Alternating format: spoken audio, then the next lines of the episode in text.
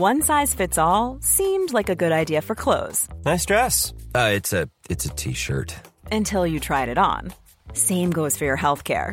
That's why United Healthcare offers a variety of flexible, budget friendly coverage for medical, vision, dental, and more. So, whether you're between jobs, coming off a parent's plan, or even missed open enrollment, you can find the plan that fits you best. Find out more about United Healthcare coverage at uh1.com. That's uh1.com.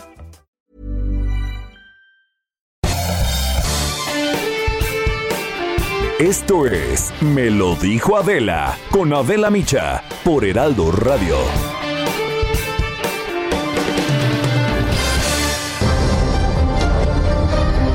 Resumen por Adela.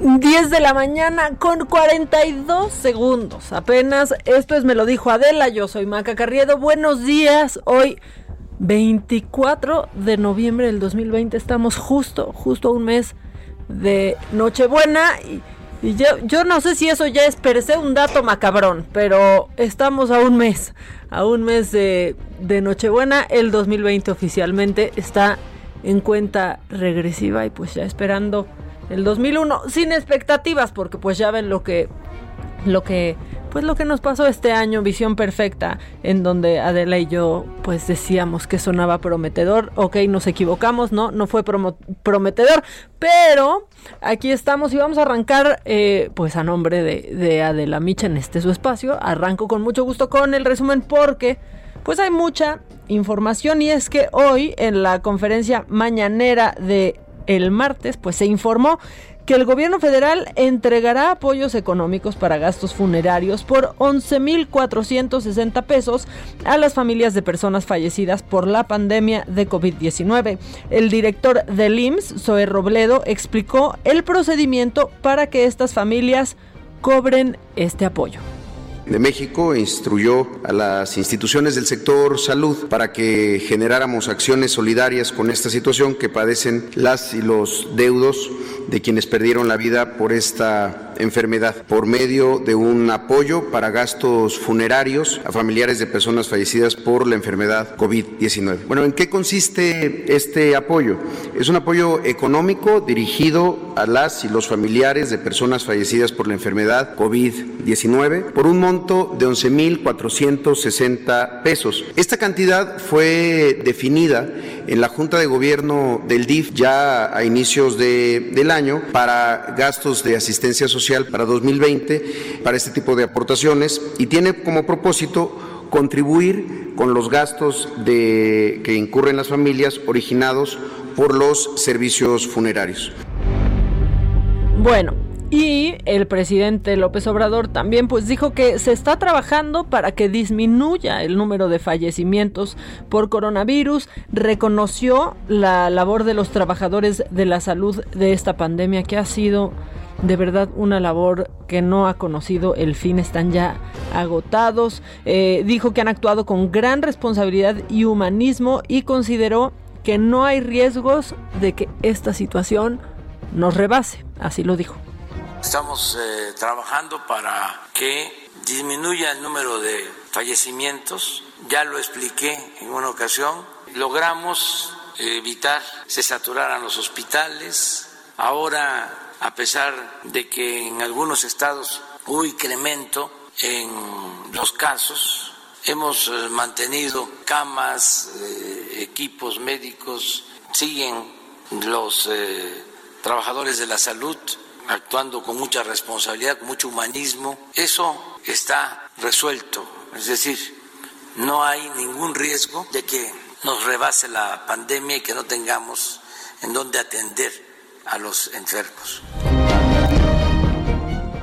Bueno, y ayer, ayer se supo que hubo reunión con, con, empresarios y el presidente pues se refirió a la reforma propuesta sobre el outsourcing o subcontratación. También dijo pues que en ningún lugar del mundo eh, hay subcontratación de 200 mil personas eh, con las facturas falsas. Así lo explicó. Aquí también, para ciertos casos, la iniciativa contempla la posibilidad de que exista eh, su contratación para trabajos especializados, pero en ningún lugar del mundo, me gustaría dejarles eso de tarea, hay una empresa con 200 mil trabajadores que al mismo tiempo maneja facturas, porque iban de la mano este procedimiento de su contratación con las facturas falsas. Bueno, pues eso dijo, el diálogo ya se, se inició y como todas las mañanas pues está Paco Nieto, reportero del Heraldo, que estuvo ahí ya en la conferencia número 500 en Palacio Nacional. Paco, pues no sé si felicitarte porque van muchas. ¿Cómo estás, Paco? ¿Qué tal, eh, Maca? Muy buenos días. Pues sí, hoy fue la mañanera número 500 y tal vez también se puede ubicar como una de las más largas de duración, pues hace un minuto concluyó esta conferencia mañanera que todos los días el presidente da a las 7 de la mañana aquí en, el Calón Tesorería de Palacio Nacional. Y sí, como tú dices, es el número 500, eh, dio, dio una numeralia breve de cuándo, eh, eh, de, de, cuál fue la conferencia más larga, que fue la del 11 de noviembre, hace unos pocos días de 2020, fue de 3 horas 13 minutos. Y bueno, pues el presidente así inició esta mañanera, pero lo destacable sin duda fue el anuncio del gobierno sobre los apoyos económicos que se dan a los familiares que perdieron a sus seres queridos, a un ser querido por la pandemia de COVID-19. Se trata, Maca, de un único apoyo por gastos funerarios de 11.460 pesos a las familias de personas fallecidas por la pandemia. Este anuncio pues lo hizo el director del IMSS, Zoe Robledo, explicó que la vigencia va del 18 de marzo de 2019, fecha del primer deceso, hasta que acabe la emergencia sanitaria. El pago es único, universal y no importa la condición social del solicitante. Se podrá solicitar a partir del 2 de diciembre en el portal de internet eh, www.deudoscovid.gov.mx y al correo electrónico apoyo de deudoscovid.gov.mx. Si quieres lo repito, es www.deudoscovid.gov.mx y al correo electrónico apoyo de. Es importante que los familiares tengan a la mano el acta de defunción, pues será la documentación con la que se, con la que se validará que efectivamente falleció eh, el familiar por eh, la pandemia de COVID-19. Y bueno, también Maca, el secretario de Relaciones Exteriores, Marcelo Ebrard, anunció que lo más probable es que la vacuna eh, contra el COVID llegue a México a finales de diciembre, en caso de que pues eh, acepten en Estados Unidos las dosis de Pfizer de este laboratorio que está adelantándose con este tema de tener ya la vacuna, lo que haría inminente pues la llegada de nuestro país. Hay que recordar que México tiene con Pfizer este tipo, tiene un convenio para poder contar con las vacunas lo más rápido posible. Explicó que el 20 de noviembre este laboratorio ingresó su solicitud de aprobación y se espera que el 10 de diciembre reciba su autorización y después de cuatro días, de cuatro días inicie el programa de vacunación en Estados Unidos y pues acá en México pues ya la COFEPRIS también estaría recibiendo la información de Pfizer para saber qué tipo de indicaciones se harán respecto a la vacunación. Y bueno pues estas pueden ser buenas noticias de que a finales de diciembre ya se cuente con la vacuna en México. Y bueno también el presidente habló sobre este tema de la reunión de ayer con empresarios eh, que revisaron el tema de la iniciativa de outsourcing el presidente dijo que entra a revisión toda la iniciativa que presentó hace unos días y que ya está en la Cámara de Diputados, que la idea es que eh, los funcionarios públicos federales eh, den explicaciones a, eh, los empresarios y los empresarios puedan dar dudas respecto a esta iniciativa. De entrada dijo el presidente que pues se va a tratar el tema de la criminalización que, que prevé esta iniciativa, pues decían que es una pues una pena muy alta el tema de las sanciones. El presidente pues está dispuesto a bajar ese tipo de situación y bueno, el presidente explicó que el próximo lunes tendrán una segunda reunión en Palacio Nacional donde ya se tomará una definición eh, sobre el tema, cómo quedará la iniciativa.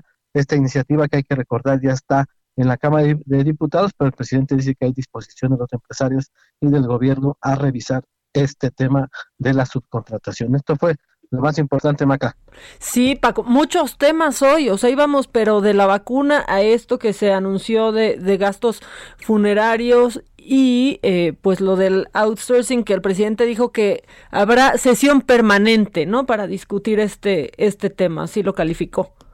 Es, es, es correcto, ayer en la noche fue el, pues el resultado de esta reunión de casi tres horas en Palacio Nacional. Se declaran en sesión permanente, como se dice en el Congreso, para que se eh, revise, digamos, a detalle esta iniciativa, es decir, artículo por artículo. Eh, los empresarios van a poder pues manifestar sus dudas y van a estar los funcionarios federales respondiendo a estas dudas y finalmente llegarán a un borrador, eh, a un acuerdo, ya sea positivo o negativo, que se dará a conocer el próximo lunes. Oye, Paco, y, y, rápido, porque pues ya te echaste una de las mañaneras más largas, ¿no? Que se rompió el récord, yo creo que de la semana pasada, o hace, ¿cuándo? Ah, la semana pasada habrá sido antepasada.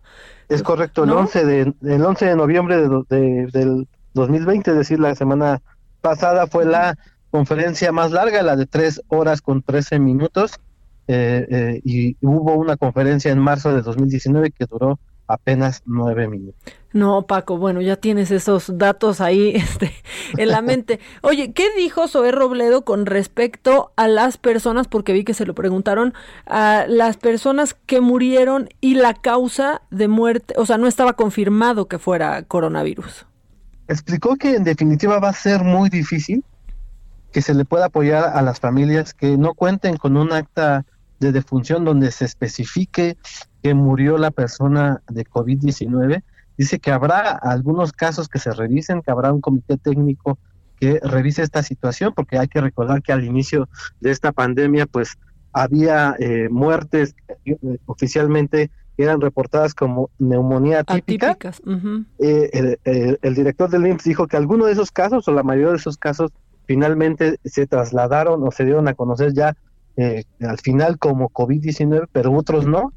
Entonces, esos casos va a ser muy difícil, casi imposible, de que la gente pueda eh, llegar a eh, obtener este recurso, pues si no, su acta de nacimiento, no de, de, defunción, perdón, no este coincide con, la, con las causas de COVID. Si la CURP del fallecido también se hace una revisión, no coincide con este con este defunción, pues va a ser muy complicado que se logren que se lleguen a, estos a estos acuerdos y que pueda obtener la gente estos recursos. O sea, perdidos en el papeleo, pues, si, si quieres ah, usar este beneficio. Sí, definitivamente es casi imposible que se les ayude de esa forma. Pues muy bien, Paco, muchas gracias por, por la información. Ya vete a desayunar, ¿no? ¿Desde qué hora estás allá? Pues hoy llegamos más o menos como a las cinco y media de la mañana y sí, ahorita terminamos de mandar adelantos para el impreso y después ya nos vamos a hacer. Una guajolota, igual ahí te encuentras a Gatel. ok, te a ver si, si anda por acá. Gracias Paco por la información, nos escuchamos mañana. Buenos días. Que estés muy bien. Bueno, y en más información también del coronavirus, pues la Secretaría de Salud reportó 250 muertes más por COVID-19 y con esto suman 101.926 defunciones en nuestro país. Además informó que hay 1.049.358 casos confirmados, 7.000 eh, 7.483 contagios en las últimas 24 horas. Y José Luis Alomía, director de epidemiología, detalló que los 45.635 casos de coronavirus representan el 4% del total de la epidemia en nuestro país. Y en la primera quincena de noviembre, el índice, híjole, a ver, aquí vamos con los precios. El índice nacional de precios al consumidor avanzó 0.04%, con lo que la inflación anual llega a 3.43%, la menor desde el 3.17% de los primeros 15 días de junio pasado. Esto lo informó el INEGI. La tasa anual de variación en el índice de precios y la quincenal resultaron por debajo de lo pronosticado. Esto para la primera quincena de noviembre de 3.61 anual y 0.23% quincenal. La electricidad fue de los servicios que registraron alza, al igual que los energéticos. Qué bárbaro, ¿eh? La luz, el gas, sí está subiendo y sí se siente y sí está subiendo bastantito. Eh, bueno, pues la Basílica de Guadalupe será prácticamente blindada para impedir el acceso de peregrinos y visitantes a la Plaza Mariana y recintos religiosos del Tepeyac. El templo religioso estará cerrado del 10 al 13 de diciembre, esto pues como una medida sanitaria ante la pandemia. Manuel Durán, reportero del Heraldo, nos informa sobre las acciones que seguirán. Manuel, porque está cerrada, pero de eso a que no vayan los peregrinos está, está complicado. ¿Cómo estás, Manuel? Buenos días. Hola, muy buenos días, Maca. Pues, pues en efecto, habría que, esperar a ver qué ocurre precisamente con este fenómeno religioso que ocurre cada año, pero por lo pronto, por primera vez de, después de más de cuatro siglos, la villa de Guadalupe será blindada para impedir el acceso de peregrinos y visitantes a la basílica, a la Plaza Mariana recintos religiosos de todo el Tepeyac, porque hay que recordar que no toda la gente llega precisamente a la basílica, sino a la zona del Tepeyac donde hay otros lugares religiosos y bueno, se atesta de gente, calles aledañas a todo ese perímetro. Y es que la Basílica de Guadalupe, como bien comentas, permanecerá cerrada del 10 al 13 de diciembre como la como medida sanitaria. ¿Y por qué esos días? Es precisamente la afluencia más fuerte que recibe la basílica. Cada año se rompe un récord. Estamos hablando de unas 7, 8 millones de personas que se calcula llegan cada, cada año a esta zona y, y por esta aglomeración eh, pues las, las, autoridades en un comunicado conjunto ayer de manera sorpresiva, eh, tanto eclesiásticas como civiles, dieron a conocer que no habrá eh, ceremonias religiosas y que el recinto permanecerá cerrado. También se alista por parte de la autoridad un, un operativo para blindar toda la zona con vallas metálicas y personal de la alcaldía Gustavo Madero, así como de concertación política de la ciudad, para poder orientar a las personas que insistan en llegar a esta zona, porque también hay que recordar que se hacen operativos cada año en todos los accesos carreteros de la ciudad para poder darle asistencia a todos los peregrinos que llegan caminando en camiones, en bicicleta, en rodillas, eh, a rodillas, todos para pagar o para, para celebrar, para pagar mandas y celebrar a la Virgen de Guadalupe a 400, a 489 años de su aparición en el Cerro del Tepeyac, Maca. Sí, la verdad es que es un tema bien delicado, porque sí el recinto estará cerrado, pero contener a la gente que aún así esté planeando acudir a unas sabiendas de que está cerrado, está, está muy, pero pero muy complicado. Vamos, San Hipólito, ya viste lo que pasó, había reglas, ¿no? Y de pronto no respetaban los feligreses estas, estas reglas para, para poder llegar. Es hacer de verdad un llamado, un llamado a todos los, los guadalupanos, ¿no? Quienes van al, a, la basílica en estas fechas, a de verdad no asistir. Así es, y además este eh, eh, tal vez estén a tiempo del llamado, porque este llamado, porque hay comunidades en, en el centro del país que, que empiezan a peregrinar días antes o semanas antes del 12 de diciembre eh, para poder llegar a tiempo a, la, a la basílica.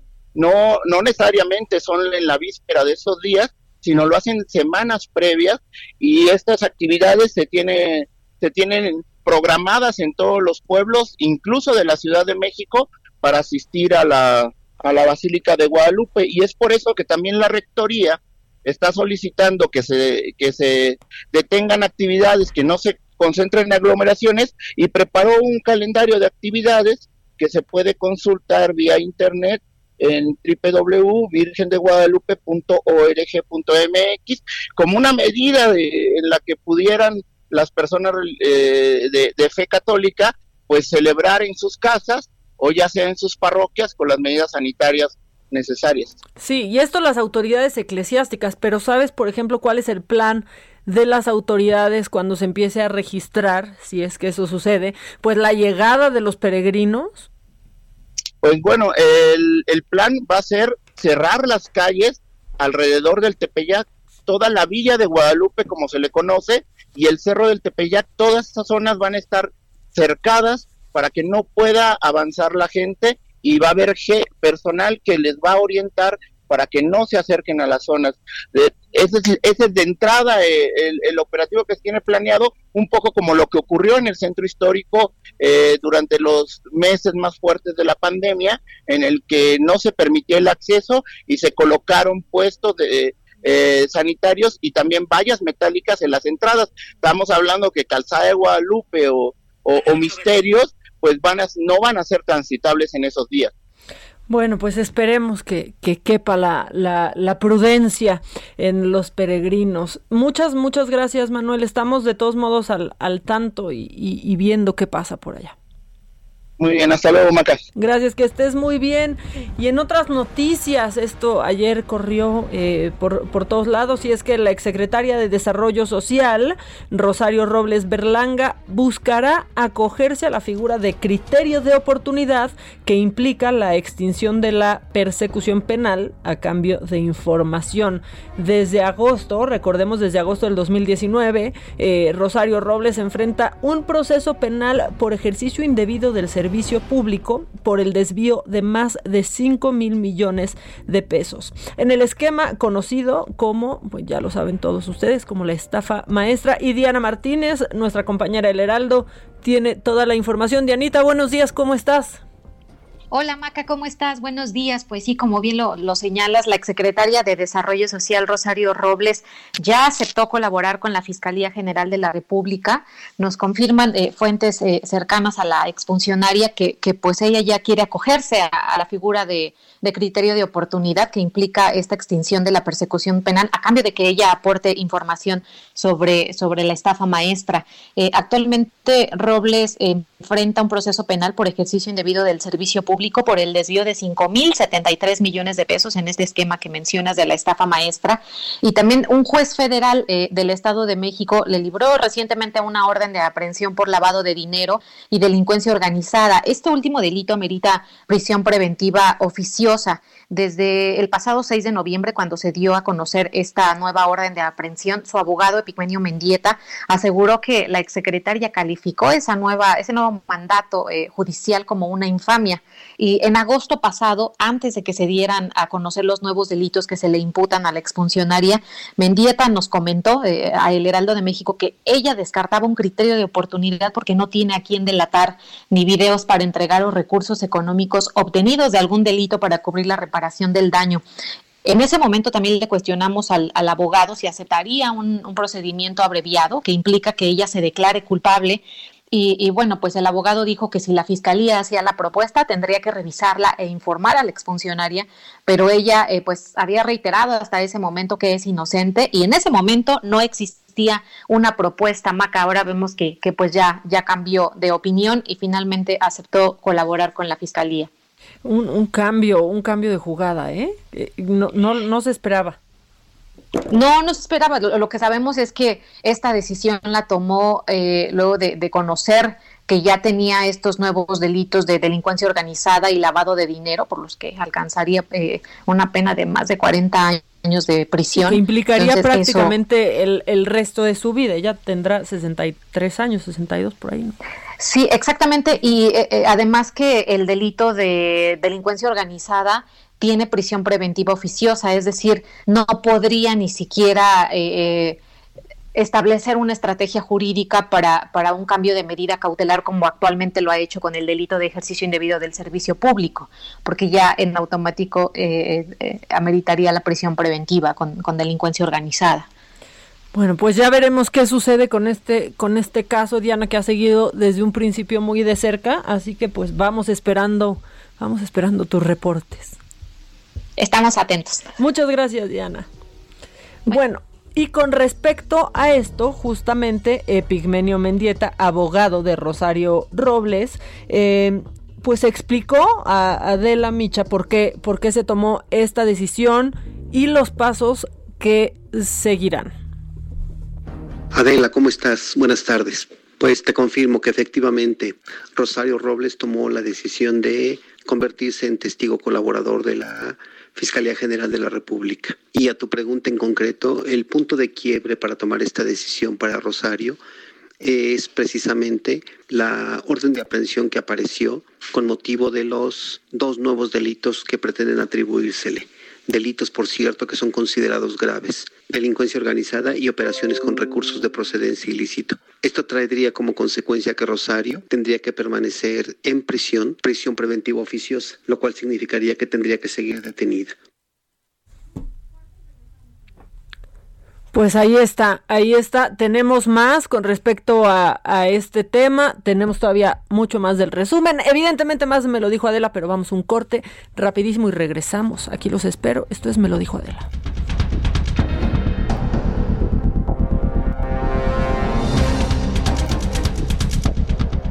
Continúa escuchando Me lo dijo Adela con Adela Micha. Regresamos después de un corte.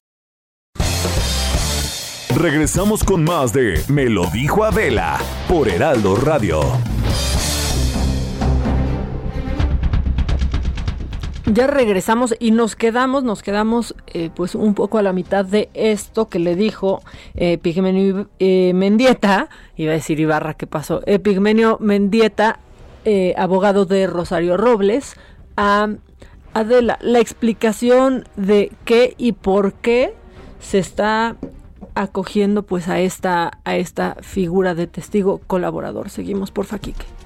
Pero además eh, es la propia Rosario quien manifiesta que ella ha sido solidaria con quienes no han sido solidaria con ellos, de tal manera que ella se ha quedado sola y no está en condiciones de enfrentar este nuevo proceso. Ante esta posibilidad, ella ha decidido colaborar con la Fiscalía General de la República para brindar la información con la que cuenta, para que de manera directa se pueda utilizar esta información en la persecución de los delitos de los que está ella acusada y que se ha denominado como la estafa maestra. De tal manera que el mismo día de hoy se ha presentado un documento ante la propia Procuraduría General de la República para el efecto de que tengan por formalmente presentada la solicitud de Rosario Robles para contribuir con información y convertirse en testigo colaborador en la investigación que llevan por la famosa estafa maestra. Pues ahí está, esos son los pasos que seguirá la defensa de Rosario Robles. Ya tomó la decisión ella y pues evidentemente estaremos informando de qué pasa con este, con este tema. Bueno, y en, en otras noticias, pues quizás ya supieron, pero esta cadena de tiendas de tecnología que se llama Best Buy cerrará 41 sucursales en México, o sea, todas las que tiene pues dicen este negocio se ha vuelto casi inviable por el impacto de la pandemia de COVID-19. En un comunicado, pues la firma detalló que ocho de sus tiendas han sido ya cerradas durante este año y el resto cerrará de manera ordenada sus operaciones eh, el 30, a partir del 31 de diciembre del 2020. Dijeron también que la tienda en línea bestbuy.com.mx pues seguirá operando hasta agotar eh, su inventario. El presidente de Best Buy México, Fernando Silva, pues explicó que el cierre del negocio en este país está directamente relacionado con los efectos de la pandemia que han sido muy profundos y simplemente no hacen viable que puedan mantenerse en este país. Y a partir de este fin de semana cada sábado y cada martes se apagará una de las cuatro bombas. Esto sí, hay que tomar precauciones. ¿eh? Cada una de las cuatro bombas con las que opera el sistema Kutsamala para reducir el suministro de agua a la zona metropolitana del Valle de México debido al bajo almacenamiento que hay por falta de lluvias. Autoridades del sistema de aguas de la Ciudad de México, de la Conagua y de la Comisión de Agua del Estado de México pidieron a la población tomar tomar todas las precauciones por la reducción de 500 litros por hora. En la Ciudad de México, esta medida pues afectará las alcaldías Benito Juárez, Cuauhtémoc, Iztapalapa, Iztacalco y Venustiano, Venustiano Carranza, Tlalpan y Magdalena Contreras, mientras que en el Estado de México los afectados serán Atizapán, Huizquilucan, Naucalpan, Nicolás Romero, Tecámac, Cuautitlán, Coacalco, Tlalnepantla, Tultitlán, Ecatepec, Nezahualcóyotl y Acolman. Así que, bueno, tomen sus precauciones, así, a sacar las cubetas, a sacar las cubetas para almacenar el, el agua. Bueno, y por primera vez el Partido Acción Nacional puso un filtro para impedir que aspirantes a cargos electorales acusados de corrupción o con expedientes abiertos del partido en... Eh, 2021. Misael Zavala, reportero del Heraldo, pues nos explica cómo va a ser este proceso en el PAN. Qué bueno. Buenos días, Misael, ¿cómo estás? Buenos días, Maca. Buenos días al, auditorio. Efectivamente, según un acuerdo firmado por el Comité Ejecutivo Nacional Panista y cuya copia pues fue obtenida por el Heraldo de México, los casos eh, pues serán revisados por una comisión anticorrupción que será este filtro que investigará posibles prácticas de militantes, funcionarios, dirigentes partidistas y servidores públicos emanados de Acción Nacional, eh, pues que hayan incurrido pues en eh, beneficios económicos o de otra índole y que sean eh, vaya actos de corrupción la comisión podrá cancelar las precandidaturas y también las candidaturas si se encuentra que hay los elementos suficientes para que bueno pues se de, eh, acredite esta, este asunto de corrupción tanto en las precampañas como en las campañas. Es decir, este filtro estará eh, actuando desde ya el arranque eh, oficial de los comicios en los estados de la República, también a nivel federal. Desde este inicio, esta, esta comisión anticorrupción pues va a recibir las denuncias, va a analizarlas, va a, va a decidir si, se, si hay los elementos suficientes para que se acrediten temas de corrupción y bueno, pues cancelará eh, las candidaturas y las aspiraciones de cualquier panista o de cualquier otro ciudadano que, que el PAN vaya a lanzar en las elecciones del 2021. Y esto pues eh, va desde cargos de diputaciones federales, alcaldías, congresos locales, también gubernaturas, regidurías, todos los cargos serán puestos en este filtro. En caso de recibir eh, denuncias de panistas corruptos, Acción Nacional canalizará primero el tema a una comisión denominada la Comisión de Justicia y solo en caso que dicho órgano colegiado se, se, se pronuncie afirmativamente respecto a eh, pues una materialización de algún elemento que constituya actos de corrupción, entonces se procederá a la instrucción de una investigación interna en Acción Nacional. Esta, estas investigaciones internas pues se realizarán por primera vez en estas elecciones de 2021 y bueno, el acuerdo de Acción Nacional eh, se registró al inicio del proceso electoral y aplicará, como te, bien te lo comentaba, para todos los aspirantes a cargos federales, estatales, municipales en el país, que son eh, bastantes los que se lanzarán en las elecciones del 2021, Maca. Pues bien, ¿no? Sí, sí, sí, bastante bien. Esta es la primera vez que Acción Nacional hace un acuerdo de este tipo. Eh, algunos, eh, hay, hay esta, esta comisión anticorrupción la encabezarán eh, algunos panistas, eh, senadores panistas, eh, que no vayan a competir por una candidatura. Entonces ellos se van a encargar de investigar a los propios panistas o a los ciudadanos que Acción Nacional vayan a lanzar para las elecciones del próximo año. Pues muy bien, Misael, muchas gracias por el informe.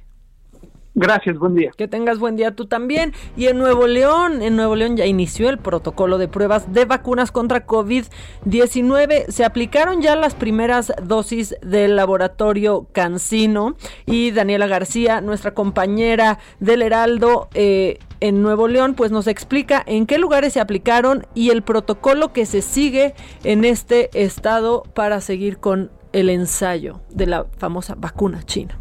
¿Cómo estás? ¿Cómo estás, Daniela? Buenos días. Muy bien, Maca, muy buenos días. Te saludo desde Monterrey. Como bien mencionas, fue este lunes por la tarde cuando arrancó en el estado de Nuevo León el protocolo de pruebas de COVID-19, ya que se aplicaron las primeras cinco dosis de la vacuna del laboratorio Cantino Bio. Eh, la administración estatal informó el día de ayer por la noche que fue en el Hospital Metropolitano donde se aplicaron las primeras cinco dosis de la vacuna a voluntarios del estudio dentro del Estado, en el cual se esperan aplicar en total mil dosis en este protocolo en una primera fase. El secretario de Salud del Estado, Manuel de la Cavazos, agradeció a los participantes y se encargó de vigilar la aplicación de la primera dosis, que fue una mujer de 41 años, que de hecho había recibido previamente ya la aprobación de un buen estado de salud y una prueba de embarazo negativa. Recordemos que una de las eh, solicitudes que se les hacían a los a los interesados en ser voluntarios para esta aplicación era en el caso de mujeres no estar embarazadas y no planear embarazarse pronto y para hombres y mujeres pues obviamente contar con un buen estado de salud y no haber tenido COVID-19 previamente y no tener algún tipo de comorbilidad y claro ser mayor de 18 años. Según información que proporcionó la autoridad estatal, la vacuna se aplicará, como mencionaba, a mil personas. Sin embargo, se inscribieron más de 1.740 personas como voluntarios y el estudio pues ya se encuentra en marcha a partir del día de ayer en la noche. Tendrá una duración de 13 meses, tiempo en que los participantes serán evaluados y monitoreados por personal médico del Estado. Este es la primera, el primer protocolo que arranca aquí en, Nuevo León. Se trata de, como mencionábamos, la vacuna de Cancino. Se espera que sea en los próximos días, incluso en las próximas semanas, cuando arranque otro protocolo de investigación, pero ahora en el hospital, este fue el hospital metropolitano, decimos que el, que el siguiente sea en el hospital Zambrano León, que es del sistema Tech Salud. En este caso se estaría aplicando una vacuna de origen alemán a aproximadamente otros mil, mil quinientos voluntarios regiomontanos que deseen ser parte de este estudio. Pues muy bien, Daniela, ¿tú te pondrías como voluntaria? De hecho, me apliqué para, ah, para ser parte de la vacuna, sin embargo, pues sí, sí se saturó, hubo mucho interés por parte de los regiomontanos para ser parte de este protocolo y no logré ser parte de los seleccionados. Sin embargo, pues eh, estaremos informándoles si, si para el, segundo estudio que se realizará ahora con la vacuna alemana logro ese, esa aprobación. O sea, ¿vas a volver a aplicar o ya aplicaste para este segundo estudio? Todavía no se abre el, eh, la convocatoria. la convocatoria, sí. Nos avisas, Diana, por favor. Mira, ya si tú te avientas, ya nos avisas y ya vemos acá en la cabina qué vamos a hacer. Esperemos que sí, estaremos informándoles entonces cómo nos va. Perfecto, Daniela, muchas gracias por, por la información. Estamos en contacto. Al contrario, muy buenos días. Que tengas buen día. Bueno, y también en información que tiene que ver con, con esta pandemia, pues en Jalisco pues ya se aprobó un programa piloto de reactivación en los estadios de béisbol eh, como parte pues de las estrategias de reactivación en medio de la pandemia de COVID-19 que seguro, seguro mi compañera Mayeli Mariscal me va a poder contar también pues de esto que se informó ayer eh, del estadio de las Chivas, que ya van con público. ¿Cómo estás, Mayeli? Buenos días. Hola, ¿qué tal, Maca? Muy buenos días. Así es, el anuncio ya lo hizo el gobernador Enrique Alfaro Ramírez justo el día de ayer, en donde anunció este programa piloto a través del cual se va a permitir el ingreso a los estadios al aire libre.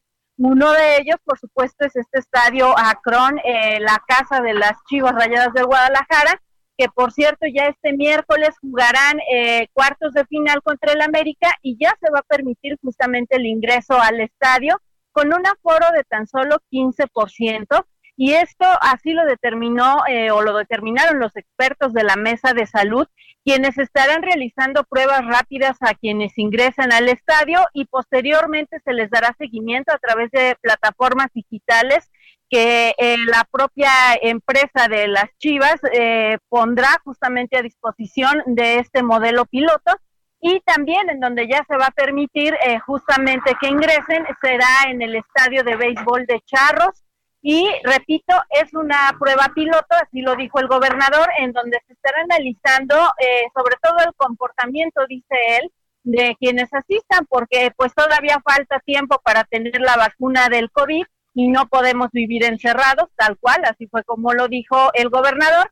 Además, las taquillas no van a estar abiertas, se les va a dar prioridad a aquellas personas que tengan ya, eh, pues, o participen en algún programa justamente de boletaje eh, preferencial o de socios distinguidos, digamos, en donde pues podrán adquirir o podrán entrar, aprovechar estas membresías a estos partidos y eh, pues comentar también que eh, se va a dar un eh, a más detalle, justamente se detallará el día de hoy en unas cuantas horas, se espera que los expertos de la mesa de salud pues digan exactamente cómo van a estar los protocolos y estaremos por supuesto muy al pendientes. Esta información ha generado pues opiniones encontradas porque si bien hay personas que todavía apuntan que no es una actividad necesariamente indispensable el acudir a los estadios, pues hay otros que dicen que sí, están de acuerdo con el gobernador y no podemos vivir encerrados. Híjole, que sí, la verdad es que sí. Bueno, aquí en la Ciudad de México levantó mucho, pues híjole, esta nota porque justo estuvimos todo el fin de semana encima de que cómo iba a estar abierta la basílica y de pronto nos cae desde Jalisco esta, esta noticia y más después de las medidas eh, que había tomado el gobernador para contener desde un principio esta pandemia, ¿no, Mayeli? Así es, y bueno, comentar que este equivalente del aforo de 15% eh, son alrededor de seis mil personas las que estarían ingresando a estos estadios.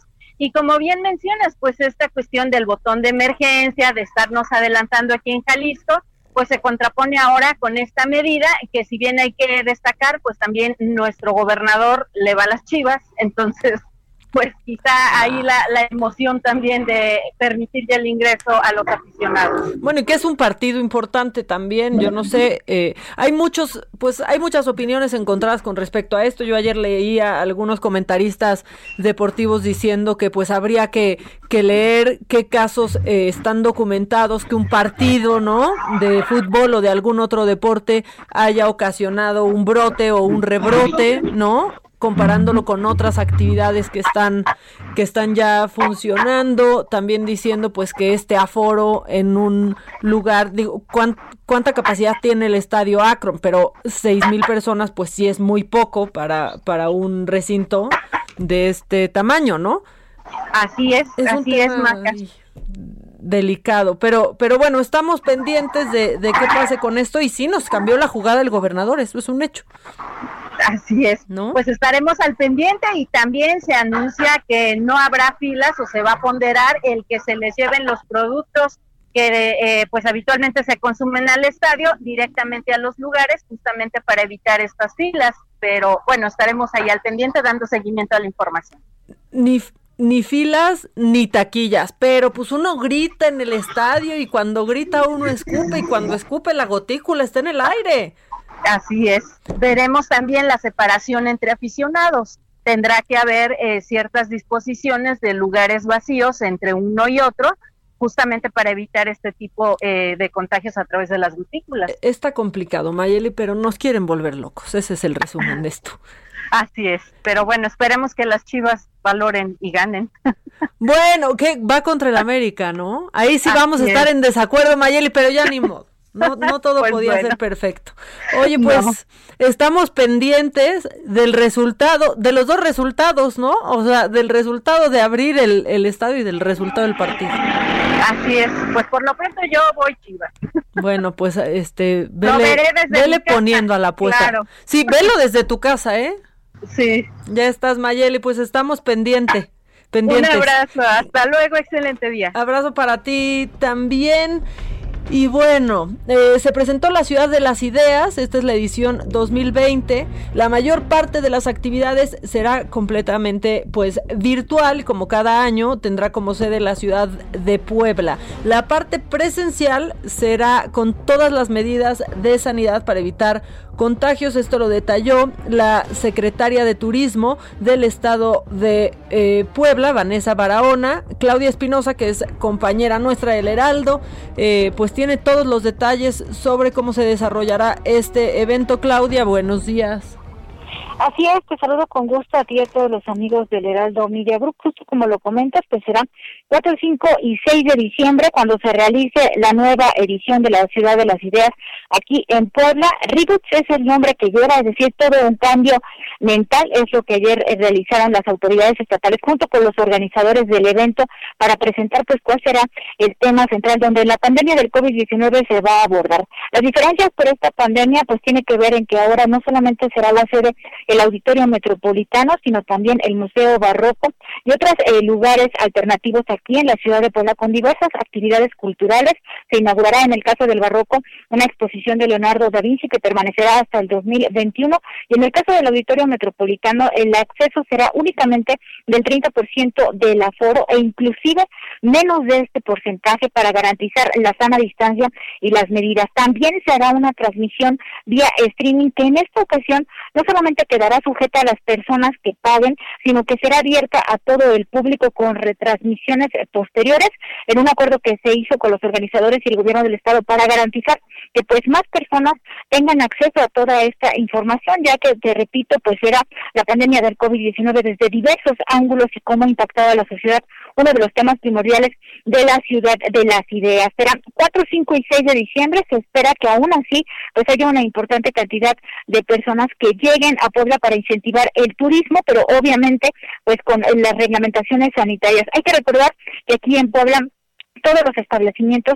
solamente pueden abrir en un 30%. Esta medida no se ha modificado a pesar de que estamos en semáforo amarillo a nivel federal, se mantienen restricciones del 30%. Aquí no hay eh, bares ni centros nocturnos abiertos. Los fines se abrieron la semana pasada. Y déjame comentarte en temas de fútbol que hace unos minutos el gobernador Miguel Barbosa acaba de anunciar que aquí en Puebla no habrá presencia de aficionados para el partido de la liguilla. Se ha cancelado. Ayer se había abierto la posibilidad de que se analizara, pero no hay eh, medidas sanitarias, según lo dijeron acá, para permitir que haya acceso. Así que será a puerta cerrada. Es la información. Perfecto, Claudia, muchas gracias. Estamos pendientes. Muy buen día. Buen día para ti también. Internacional. Bueno, y esto, ¿eh? Paralizó Twitter, cayeron burlas, le dijeron que ya está doblando las manitos, aunque dice que no, pero pues el presidente Donald Trump, ya saliente, avaló ya hasta ahora, hasta ayer, el inicio de la transición de poder en los Estados Unidos, sin reconocer, sin reconocer la victoria de Joe Biden. Lo puso así en un tweet. Es lo mejor para el interés de nuestro país. El presidente pues siguió el consejo de asesores que le pedían que lo hiciera antes del día de acción de, grasa, de gracias, perdónenme, y recomendó pues a su equipo que, y lo hizo a través de Twitter como hace todo, que hagan lo necesario con relación a los protocolos iniciales. Esto claro, eh, pues al mismo tiempo que decía que han recibido amenazas, eh, quien estaba encargada de hacerlo, amenazas a su familia y hasta sus hasta sus mascotas. Pero bueno, en más información, Rafael Caro Quintero, líder del desaparecido cártel de Guadalajara, es oficialmente el fugitivo más buscado por la DEA, la Administración para el Control de Drogas de Estados Unidos, que ofrece ya una recompensa de 20 millones de dólares por información que pueda llevar a la captura de este capo. En la ficha que emitió la agencia, pues detalla que Caro Quintero, de 68 años, va armado y es peligroso. Él está acusado del secuestro, tortura y asesinato de un agente federal de nombre Enrique Kiki Camarena en 1985, además de homicidio, asociación criminal y distribución de marihuana y cocaína. Clima. ¿Qué tal? ¿Qué tal que ahora estamos llegando a lugares donde difícilmente se llega en este, en este programa y es el clima, por ejemplo. Ni, ni sabía la nueva cortinilla, qué bonita está la nueva cortinilla. A ver, échala otra vez, Kike. Digo, para que se use. Ahí va, ahí les va. Clima. Por lo menos ya lleva dos usadas esta, esta cortinilla, hay que desquitarlas. Bueno, pues en el Valle de México, ¿qué se espera? Un cielo despejado, nubes dispersas, sin lluvia, porque ha estado lloviendo en las tardes en la Ciudad de México. El fin de semana estuvo pasado por agua muy, muy extraño. La temperatura máxima será de 25 grados, la mínima de 10. En Monterrey, Nuevo León, donde nos escuchamos, miren, es que ya tenemos que decir todo porque nos escuchamos en 31 de los 32 estados de esta república. Bueno, en Monterrey pues estarán a 29 grados como máxima, 19 como mínima en Quintana Roo, eh, la temperatura máxima será de 30, la mínima de 21, en Guadalajara, aunque la temperatura está alta, ¿no? Los ánimos también están candentes después de, lo que dijo ayer y anunció ayer el gobernador, bueno, la temperatura está como máxima 27 grados, la mínima, eh, a ver, el termo, 27 grados la máxima, y 9 la mínima. En Tijuana la temperatura máxima será de 20 grados, ahí ya está, miren, ahí ya está refrescando, ¿eh? Y la mínima de 9 también, pues como nos escuchamos en Tecate, Rosarito y San Diego y en Houston les mandamos saludos, aunque solo vamos a decirles que en Houston la máxima estará en 27 y la mínima en 22, es que si no, no acabamos. Acapulco también máxima 31, mínima de 22. Villahermosa el termómetro llegará a 31 grados y a 22 la mínima. En Tampico la máxima de 28, la mínima de 21. En Coahuila es que sí está ya imposible decirlo, ¿eh? O sea, ya somos, estamos en todos lados, 24 la máxima, la mínima 13, mientras que en el Estado de México la máxima será de 21, la mínima de 2, bajan las temperaturas y Guanajuato pues una máxima muy a gusto que es de 22 grados y la mínima de 7. Pensé que jamás lo lograría. Espectáculos.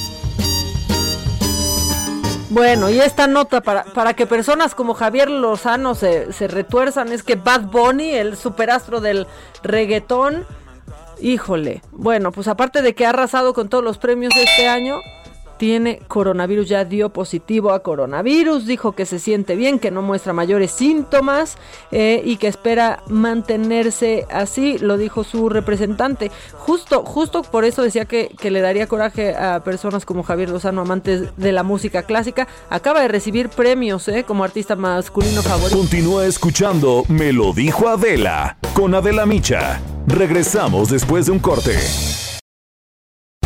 Esto es Me lo dijo Adela con Adela Micha. Ya estamos de regreso. Oigan, ya estamos de regreso y, ni sola, ni sola me salvo de la guillotina. O sea, aún así la guillotina interrumpe buenas pláticas. Bueno, el Black Long Weekend llegó con nuestros amigos de Galerías El Triunfo y ellos tienen ofertas irresistibles. Gracias. Te platico, el Black Long Weekend ya está aquí en Galerías El Triunfo, con irresistibles descuentos del 20 al 75% en todas nuestras sucursales. En Galerías El Triunfo nunca dejamos de traer grandes novedades para todo tipo de ocasión. Visita cualquiera de nuestras 45 sucursales y conoce los más de 85 mil artículos que tenemos para ti con los mejores descuentos. No olvides del 20 al 75%. Como escuchaste, del 20 al 75% de descuento. Este Black Long Weekend te vamos a sorprender en Galerías El Triunfo con todos los grandes descuentos y novedades que traemos especialmente para ti. Eltriunfo.com.mx Facebook El Triunfo MX. Aplican restricciones. En Me lo dijo Adela, nos interesan tus comentarios. Escríbenos al 5521 537126. Trending Topic.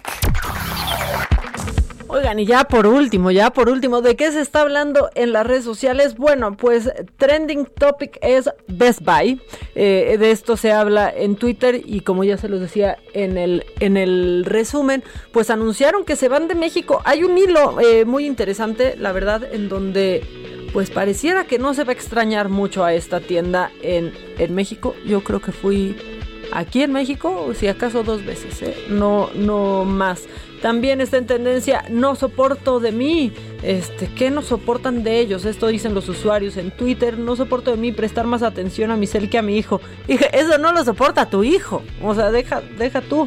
No soporto de mí buscar comida en la madrugada. Estoy contigo. O sea, sí, I feel you, de verdad. Y no soporto de mí esta soledad bueno, bueno, es que la pandemia, es que ahí viene diciembre, no, no va a mejorar ese, ese asunto. También están, pues, otro lado, ¿no? Otra parte de los tuiteros que sí están positivos, dicen, hoy es un buen día para agradecer eh, por otro día más de vida.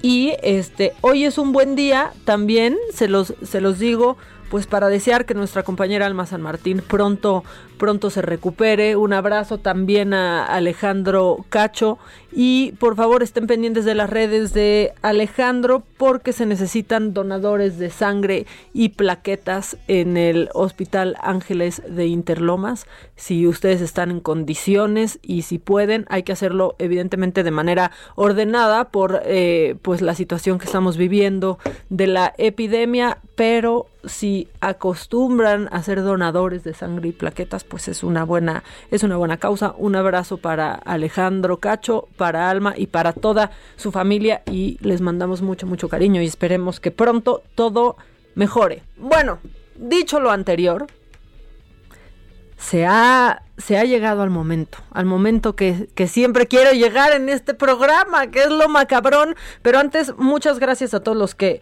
los que nos están escribiendo, me preguntan por Adela. Adela mañana va a estar aquí, tranquilos, tranquilos, el binomio estará, estará reunido.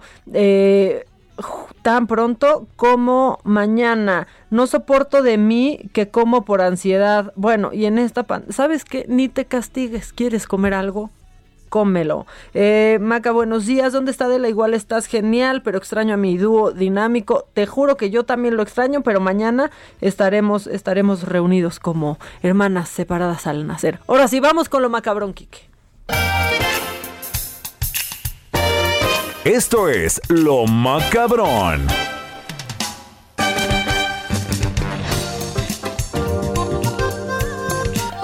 Bueno, en información macabrona, pues a ver, no supimos por qué lo hacían la primera vez. No supimos, nunca entendimos, ha sido un misterio quizás que nunca se resuelva.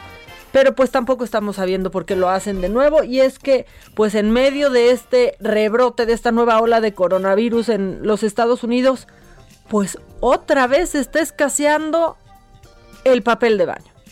Y aguas que entonces ya viene para acá eh, y lo van a querer comprar sin tener razón alguna, nada más porque pues esa ola, eh, esa epidemia también es, es contagiosa y así sucedió justamente en marzo en nuestro país. De pronto también se acabó el papel de baño. ¿Por qué? No lo sabemos, pero pues a partir de este viernes pasado, el viernes eh, pues que 22 estados impusieron nuevas restricciones para, para disminuir la propagación del virus, pues ahí vino una nueva tanda de compras de pánico en tiendas eh, departamentales de, de, ese país. Y eh, bueno, acabaron con las toallitas desinfectantes, comprensible. comprensible, aunque muchos doctores han hablado sobre quizás la poca eh, eficacia de este, desinfectar superficies. ¿eh? Eso también lo han dicho muchos doctores. Bueno, papel higiénico agotado en cadenas como Walmart y Costco ya no existe.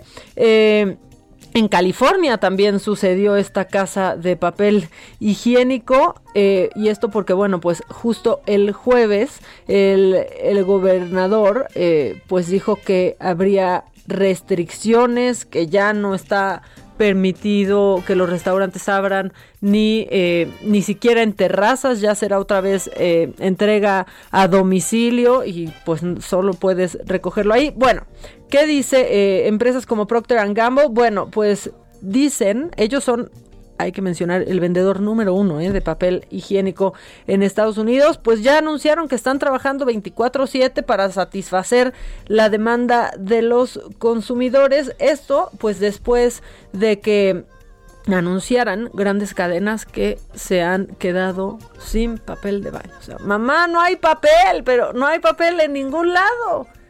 Y hasta hoy no sabemos por qué. Había, eh, yo no sé si escucharon, eh, pues como la teoría, porque esto de que se empezara a acabar el papel de baño comenzó, eh, pues, pues comenzó también en China, ¿no?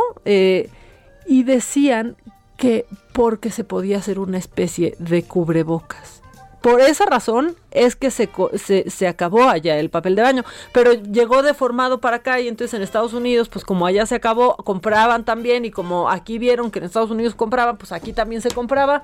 Y total que este, pues en algunas casas, como las de mis papás, hay papel de baño hasta para el 2022 quizás y mis papás no van a estar contentos con que yo dé este dato, pero, pero bueno, ah, ya se hicieron de su, de su papel de baño. Oigan, y ayer, esto sí está macabrón, miren, quisiera que fuera cierto, o sea, quisiera con todo el corazón que fuera cierto, pero seguramente lo vieron, ayer se viralizó un video en donde Delcy Rodríguez, que es la vicepresidenta de Venezuela, pues daba unas declaraciones de verdad de mucha risa. Quiero que las escuchen, pero desde ahorita les digo, no, no les digo desde ahorita. No, no, no, que crees que el suspenso. Quiero que escuchen lo que dijo supuestamente la vicepresidenta de Venezuela. Buenos días. De acuerdo a lo que decretó el presidente, este corresponde a la semana libre. El virus será pausado a partir de mañana hasta el domingo. O sea que estás libre, pues puedes salir a la calle, no vas a tener problema de contagio ni nada porque ellos firmaron un convenio con ese, ese virus. Ok. O sea, según este video, la vicepresidenta estaba anunciando que Maduro pues firmó un convenio con el coronavirus y que en esos días puede salir. Evidentemente esto es falso, no pasó, no pasó, sería increíble, de verdad me encantaría, me encantaría que fuera para que se uniera a distintas declaraciones como los tapabocas sirven para lo que sirven y no sirven para lo que no sirven, o a otras espectaculares de otro país, creo que fue Perú, como los em, asintomáticos contagian solo cuando respiran. Pero no, no, no es falsa. Esta, este video es completamente falsa. Se aprovecharon, eh, la verdad, un poco de que la vicepresidenta, pues está con un tapabocas enorme hablando y pues fue muy fácil montarle, montarle la voz. Pero, ¿por qué hicieron este video? O sea, sí hay un trasfondo que por eso nos deben de escuchar a nosotros, porque nosotros les explicamos por qué sale un borregazo así o una paparrucha, como le dicen también a las noticias falsas. Bueno no declaró esto, eso es absolutamente falso, pero lo hicieron burlándose de un programa que sí, que sí ha implementado el gobierno venezolano que se llama Método 7 más 7 Plus. Que plus es igual que más, entonces 7 más 7 más. Ok, ¿en qué consiste esto? Bueno, de acuerdo con el presidente, esta medida, con el presidente venezolano, esta medida consiste en que por 7 días se reactivan los, los sectores económicos y los siguientes siete días hay cuarentena completamente radical en donde solamente los sectores esenciales pueden operar. A eso se refería. Dice eh, en una nota del, del, primero de noviembre que ese esquema de flexibilización sí ha sido efectivo y ha permitido reducir la cadena de contagios. Finalmente, eh, pues apenas el 22 de noviembre, el presidente Maduro anunció que para diciembre se va a, a decretar una flexibilización segura. O sea, que a causa de los excelentes resultados que ha dado este método de abrir siete días y cerrar siete días, este, pues todo, todo el mes de diciembre será esta flexibilización segura, como le han llamado, y pidió al pueblo de Venezuela máxima conciencia, uso correcto de la mascarilla y mantener medidas de prevención para evitar, em, evitar contagios. Bueno, en Venezuela, y este dato, miren, que, que les dé envidia un dato de Venezuela. Se han registrado, están a punto apenas de registrar los 100 mil casos los 100 mil casos. Y no suena tan descabellado este método, ¿eh? De 7 por 7. 7 días abres, 7 días cierras. Aunque ha sido controversial. Bueno, de ahí, por eso es que se burlaron, pues un poco, de, de la vicepresidenta y del presidente, aunque esa es la raíz. Pero si ustedes lo ven, no lo, o sea, no lo crean y si les llega no lo compartan, mejor escuchen, me lo dijo Adela, este para que para que vean que pues que aunque está increíble y nos encantaría que esta declaración hubiera sido cierta, pues es falso. Eh, la gente nos está escribiendo, no soporto de mí la flojera y apatía que últimamente me invade. A ver, relájate muchísimo, porque no eres tú. Somos absolutamente todos y todos tenemos que salir y trabajar y echarle ganas, este o hacer lo que lo que podamos. Bueno, lanzaron, bueno, no lanzaron un challenge, pero esto sí podría ser y si esto no está macabrón, díganme por favor ustedes en el WhatsApp qué pueden hacer con mil pesos en un mes. ¿Para qué les alcanzan mil pesos en un mes? ¿Para vivir? ¿Para vivir con sus familias? Bueno, pues eh, Guillermo Fernández Sánchez, secretario de Desarrollo Social del gobierno de Veracruz, pues fue, fue retado, fue retado por un diputado de nombre Omar Miranda a vivir durante un mes con mil pesos. ¿Por qué fue retado? ¿Por qué salió esto? Bueno, pues resulta que Guillermo Fernández durante una entrevista eh, que se le realizó aseguró que dieron mil pesos a familias para ayudarlos a la emergencia sanitaria, asegurando que con eso pueden vivir. Aquí están las declaraciones de este funcionario que les aseguro que con mil pesos no vive ni un día. Apoyos de mil pesos. Efectivamente, me entrevistaron y yo dije que estábamos dando mil pesos precisamente a, a una buena cantidad de personas que quedaron en esa situación y que les podía servir para, para paliar su situación. Estos mil pesos están basados en, en la canasta básica que otorga el Coneval y que se publicó en abril del 2020 y que nosotros tomamos. Hicimos una tabla tomada justamente de esa publicación para otorgar una canasta de mil pesos con maíz, tortillas, trigo y arroz, carne de res, pollo y pescado, leche y huevo, aceites, tubérculos, verduras, legumbres, leguminosas, frutas, azúcar, alimentos preparados para consumir en casa, bebidas y otros más. De ahí, para ajustarnos a mil pesos, eh, sacamos una tabla que nos daba con esos valores 978.4. Lo vamos a entregar porque eso es un dato importante. Nosotros lo cerramos a mil pesos. Mm, bueno, pues ahí redondearon y que entonces ya mil pesos para ayudar a más personas. A ver, los estoy leyendo. Díganme qué hacen ustedes con mil, con mil pesos. Digo, ¿dónde compra sus cosas este señor? ¿Dónde compra sus cochas, sus cosas este señor? Pero bueno, necesitamos unas risas, ¿no? Unas risas, unas pocas, unas pocas risas. Y es que imagínense en lo que me mandan sus mensajes de los mil pesos, imagínense que ustedes van en un camión y van con su novia o novio, lo que quieran. Pero pues mientras están ahí, llega su esposa. O sea, ¿cuáles son las probabilidades de que en el camión coincidan la novia, el novio y la esposa del novio? Eso pasó y por suerte para nosotros, no para él, por suerte para nosotros está grabado y aparte va la, la esposa acompañada de la suegra, o sea, acompañada de su sacrosanta madre. Y así le fue al, al, al yerno y se lo merece. Escuchen, imagínense nada más haber nacido en Suiza y perderse de este gran momento. Eso debe de Yo soy tu madre de Eso debe de ver. Suéltame. No te duele. Y me no te duele la ¡Loco, no te duele! ¡Dime! ¡Dime! ¡Abandonaste a tu hijo y me dejaste embarazar por esta perra! ¡No te duele, Fernando! ¡Dime! ¡Suéltame! ¡Suéltame! Cálmate, te va a hacer daño el coraje. ¿Y yo por qué no puedes Oigan, oigan, basta. ¿Saben qué? Es que, a ver, consejo para las mujeres. No, que así empezó el camionero, ¿verdad? Hijos. Es que aparte, se acaba peleando más con la novia del cuate que le puso el cuerno. Miren, únanse, mujeres, únanse, que se acaben estos idiotas que les tratan de ver la cara, únanse, jalándole los pelos a la novia, que quién sabe si sabía que el otro tenía un hijo abandonado y estaba esperando otro porque la mujer estaba embarazada. O sea, ya también. Eh, a ver, nos dicen en nuestro WhatsApp, para nada te alcanza con mil pesos, ¿cómo crees? Eso da risa. Eh, con mil pesos voy al teatro, incluye refresco y unos chocolates. Qué gran macanota. Bueno, no, ¿eh? No vas al teatro justamente con mil pesos. A veces mil pesos cuesta el boleto del teatro. La, la, la verdad. Pero, pero va más allá de teatro. O sea, una persona no se alimenta con mil pesos en un mes.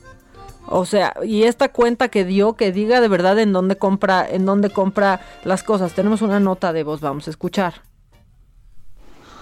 Hola Maca, qué mala onda. Estoy escuchando al tipo este que con mil pesos la armas. Que me diga dónde. Yo soy sola con mi mamá. Gano mil cien pesos a la semana y no me alcanza. Obvio pago renta, pasajes, comidas. O sea, que me pase el dato, ¿no? Eh, cómo se vive desahogadamente con esa cantidad. Saludos a Adela y besitos para las dos. Mm, las escucho siempre y las quiero más. Ay, muchas gracias y nosotros te queremos a ti. La verdad es que sí es una burla y eso dicen aquí. Es una verdadera burla, son bien estúpidos. Bueno, pues es que la gente ya se enojó para comer. ¿Para qué me alcanzan mil pesos? Para pagar los recibos del gas, teléfono y poniéndole 200 o 300 pesos más el de luz. Para comer dos o tres días para dos personas. Pues sí puede ser, y depende qué, o sea, si compras proteína animal quizás no, ¿eh? No tres días, esa es la verdad. Mi novia y yo solo de comida son mil pesos por semana. Es que hay que mandarle estos WhatsApp para, WhatsApps para que vean en qué gasta la gente. O sea, ay Maca, le faltó integrar con su fórmula el número de personas que comen en esa casa con mil pesos. Es que ya está, oye Bartola, pagas el gas, el teléfono y la luz, o cómo va. Así va, ¿no? Bueno, en cosas macabronas y, muy hermosas, eh, seguramente vieron esta pues esta pelea de combis contra camiones el fin de semana y de verdad, de verdad, de verdad parece Transformers a la mexicana, grúas contra combis. Por suerte, por suerte, pues esto que sucedió tenía de vigía a un gran comentarista. ¿Quién eres? Eres un héroe anónimo. Escuchen esto, porque él iba pasando por ahí y de repente esto escucho. Esto vio. Hace como unos 40 minutos estaban manifestando las grúas. Yo estaba en el Oxxo de allá y de repente llegaron como 15 combis de esas y se empezaron a agarrar a vergazos con las grúas. Y esos hijos de puta de los puercos llegaron como media hora después, ya que había pasado todo. Llegan, que no sirven pa' un culo. Oh, ya está valiendo verga, banda. Se van a llevar la combi, banda. ¿Sí? ¡Oh, oh, oh! ¡La verga! No mamen, van a vean eso. ¿Qué pasó? Mira, bueno, quizás si todavía existieran, este hombre no le darían la licencia de locución. Está bien, ok, ok, no. Pero qué gran crónica hizo. Y como dice, déjenme darles un contexto. Se estaban peleando. La verdad es que pues sí, sí sucedió. Y entonces llegaba el tráiler y se echaba la combi. Y así, eh, muy bonito nuestro, nuestro México. Y ya que estamos en cosas que pasan en México, no hay cosa que nos puedan enojar más a los, a los mexicanos que ver cómo en algún otro país destrozan una receta mexicana.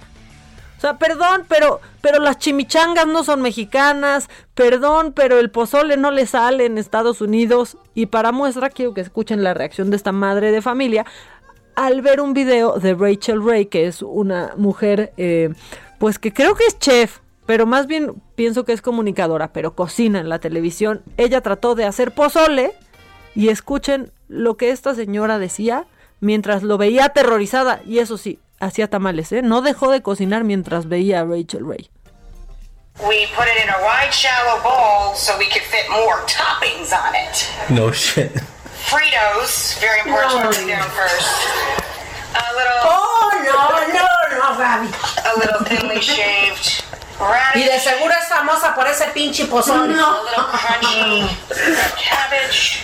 No, Alex, eso no. A little crumbled cotija, queso No, güey, estás pendeja. cheese, Some pickled jalapenos. Oye, oye, jalapeños. A little dollop of sour cream. ¡Crema!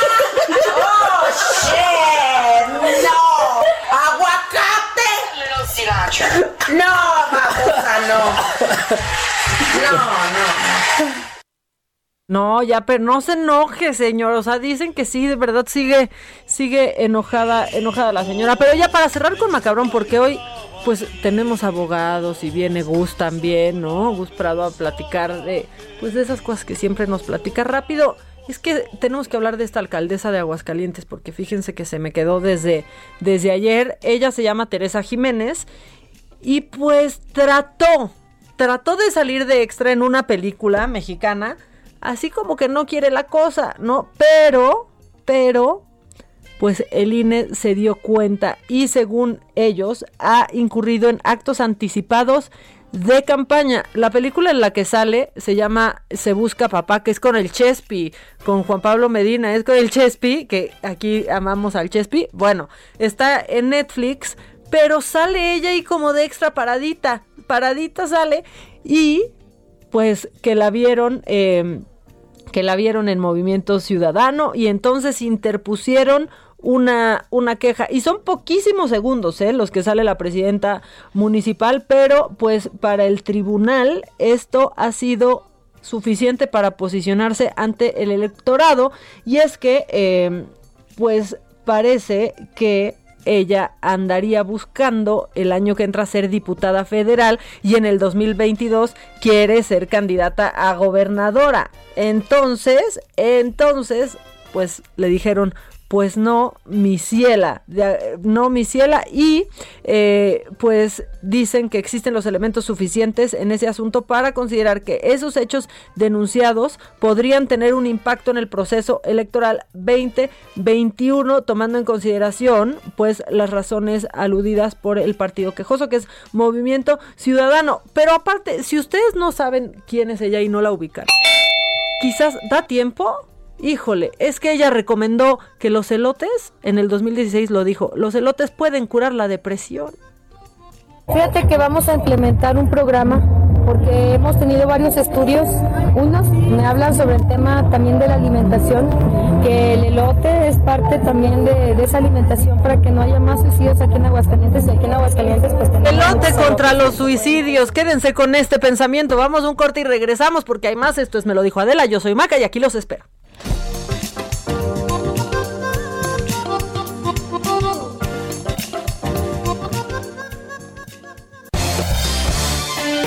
En Me lo dijo Adela, nos interesan tus comentarios. Escríbenos al 5521 537126. Continúa escuchando Me lo dijo Adela con Adela Micha. Regresamos después de un corte. Regresamos con más de Me lo dijo Adela por Heraldo Radio. Amigos del Heraldo Radio, les platico que en Nestlé trabajamos por los jóvenes. Por eso nos sumamos al quinto encuentro de jóvenes de la Alianza del Pacífico, donde jóvenes de México, Colombia, Perú y Chile compartirán nuevas oportunidades para construir sus sueños en temas de emprendimiento, el futuro del empleo y la era digital. Además, podrás escuchar la opinión de expertos de empresas icónicas en tecnología y disfrutar la inspiradora historia de un reconocido cantante, compositor y actor puertorriqueño de talla internacional. Tú también, súmate. Conéctate este 24 y 25 de noviembre y sé parte de esta experiencia. Regístrate ya y participa en www.jóvenes2020.com. Nestlé con los jóvenes. Ya regresamos otra vez. Oigan, y los estoy leyendo, los estoy leyendo a todos y me ponen. Maca, ¿no será que el funcionario de Veracruz lanzó un reto? ¿Quién sobrevive un mes con mil pesos en el estado? Bueno, pues serán los, pues los juegos del hambre, ¿no? O sea, de verdad, no sean así. ¿Dónde está de la.? Mira, ya llega, ya llega, ya llega. Este, señorita Maca, invócala. Mañana aquí va a estar ya. ¿Y qué más nos dicen? Ahí les va. ¿Qué tal, Adela Micha? Buenos días. Nuestro amigo de la voz. Donde quiera que te encuentres, te envío un abrazo y un beso enorme. Hola Maca, ¿qué tal? ¿Cómo estás? Y entrando a la dinámica de que no soporto de mí, pues yo de mí no soporto esta voz que Dios me dio porque he destrozado tantos corazones con tan solo hablar por teléfono que pues, la verdad ya hasta me siento mal. No quisiera terminar destrozando tu corazón. Ya, ya, ya, ya pasó. Mira, la verdad es que ya lo superamos, lo superamos muchísimo. Vos ya no nos inquieta, ni poquito. Oye, Maca, buenos días. ¿Cómo puedes decir que es un buen comentarista si cómo se refirió a los policías llamándoles como hijos de puta y puercos? O sea, digo, qué mala qué mala nota que den eso, ¿eh? Uh, ya se enojó, ya se enojó. Bueno, pero a ver, yo les dije, no le daríamos la licencia, pero lo hizo bien. O sea, sí nos, sí nos dio una crónica exacta de lo que estaba sucediendo. Ya ni modo. Oigan, este, bueno, ya tenemos a. ¿Estamos listos? Estamos listos, vamos a subir de categoría porque ya llegó Gus Prado. Trapos Trendo. ¿Qué onda, Gus? ¿Cómo estás? ¿Cómo estás, Maca? ¿Qué, qué clase de reto eres? ¿Qué tal ese reto? O sea, a ver, mil pesos en un mes. ¿Tú Bueno. podrías? Ah, pues muy buenos, ¿no? O sea, solo para comer, solo para comer, mil pesos no te dan en un mes. No, no te dan. No, ni con el máximo esfuerzo vegano llegas. No, o sea, pero que con alpiste. Ajá, mínimo. comiendo alpiste. linaza. O sea, linaza. Como de la canción que seguramente muchos que nos están oyendo recordarán, comiendo trapo, comiendo papel. Así, como modelo. ¿Ya ves cuando decían que comían Kleenex?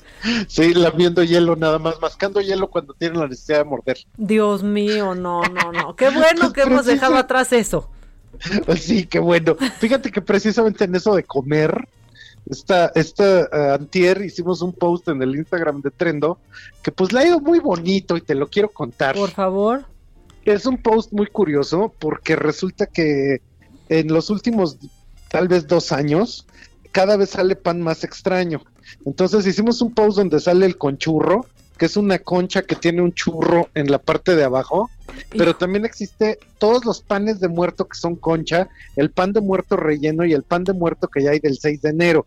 Y por supuesto la rosca de enero, que es la rosca de pan de muerto, la cochiconcha, que son unos cerditos que al mismo tiempo, cerdito de anís, pero que es concha, la doncha, que es una ¿Cómo es la doncha? le- Ya, parece esto. chi- ¿Qué es la doncha? Es Adona. una dona normal, pero que le ponen encima el acabado de la concha. Y entonces ahora también hay concha chilaquil, que es la concha rellena de chilaquiles, No, el es pan de muerto pachecos. chilaquil, el pan de muerto galleta, la manteconcha, que es la concha envuelta como si fuera este una mantecada, la manterrosca, que es la mantecada pero con este rosca de muerto, la rosconcha, que son un montón de roscas, es, eh, que es el pan de muerto de colores, armando conchas normales. Y esto tiene que ver con algo fundamental. Durante a lo mejor 200 años, los panaderos pues ya llegaban y se ponían a hacer pan y hacían con la masa del biscuit hacían biscuit, con la masa del pan francés hacían pan francés, Ajá. con la masa de la concha hacían concha. Y de repente, en los últimos cinco años, los panaderos de repente se volvieron los jefes de la innovación porque se dieron cuenta que con cualquier masa podían hacer cualquier pan y básicamente empezaron a aparecer todos los híbridos, todos los híbridos posibles de los panes, y entonces básicamente son categorías totalmente nuevas. Ahora, la enseñanza de esto es que los panaderos nos están enseñando a hacer algo que en la moda todavía de repente le cuesta mucho trabajo a la gente entender. Yo llevo 20 años dando clases en las escuelas de moda y cada vez que alguien quiere innovar, o sea, se, se quiere hacer su marca que salva a los artesanos, los artesanos no quieren que nadie los salve. De hecho, cada vez que en, en los artesanos ven que ahí viene otro alumno de colegio de moda, dicen, escóndete, porque esta nos va a querer salvar. Eh, sí, va, es- va a querer reactivarnos. Sí, va a querer reactivarnos, no sé, de parte de quién. Y una cosa que es bien curiosa es que precisamente en esas mezclas de innovación es donde surgen categorías completamente nuevas. Yo, seguramente tú ya has de saber que el brasier, como lo entendían nuestras mamás, pues ya está en franca retirada, porque resulta que ahora lo que viene mucho es el bralet. Ah, es, a mí me acomoda mucho más el bralet. A todo mundo, porque resulta que el bralet padre. es igual que estas conchas que son la mezcla de varias cosas. Al bralet le quitas las estructuras de metal, le quitas la varilla, todo lo restrictivo y básicamente queda un elemento de coquetería que casi casi son pues dos triángulos O sea- unidos por una cintura con encaje. Es que tiene como lo mejor de los dos mundos, ¿no? O sea, te da la forma que un brasier y tiene la, la comodidad de un top, que un top no se ve tan padre. Y de hecho está como emparentado con el top deportivo, Exacto. que no, o sea, no es tan padre, el bralet es como mucho más encantador. Y uno de repente con ese nombre de bralet, pues yo pensé, híjole, pues esto lo han de estar usando en este Polanco Lomas, está muy sofisticado el concepto. Y no, resulta que quien más lo está consumiendo, lo están buscando en Ecatepec, en Ciudad de Zahualcoyotl. ¿El bralet? El bralet está así siendo el líder de todo tipo de venta en México, porque de hecho lo conocieron las millennials, se lo enseñaron a la generación X, la generación X, el- o sea, las tres generaciones, las jóvenes, las medianas y las grandes, empezaron a utilizar el bralet porque de repente literal dijeron, vamos a quemar las estructuras y ahora sí, libres y saltarinas. Sí, exacto. Pero aparte y que se vea bien, porque es que eso sí pasa con los tops como son corridos. de pronto Ajá. nada más es como pues que ahí se aplasta todo.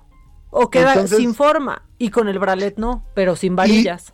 la revolución no solo está pasando arriba, porque resulta que en los dos últimos años hemos visto estas bragas de mujer que básicamente son casi casi que un resorte de poliamida y elastano cortado en corte láser, Y ya. que se ha puesto, es el más cómodo que hay y se ha puesto como en todas las tiendas.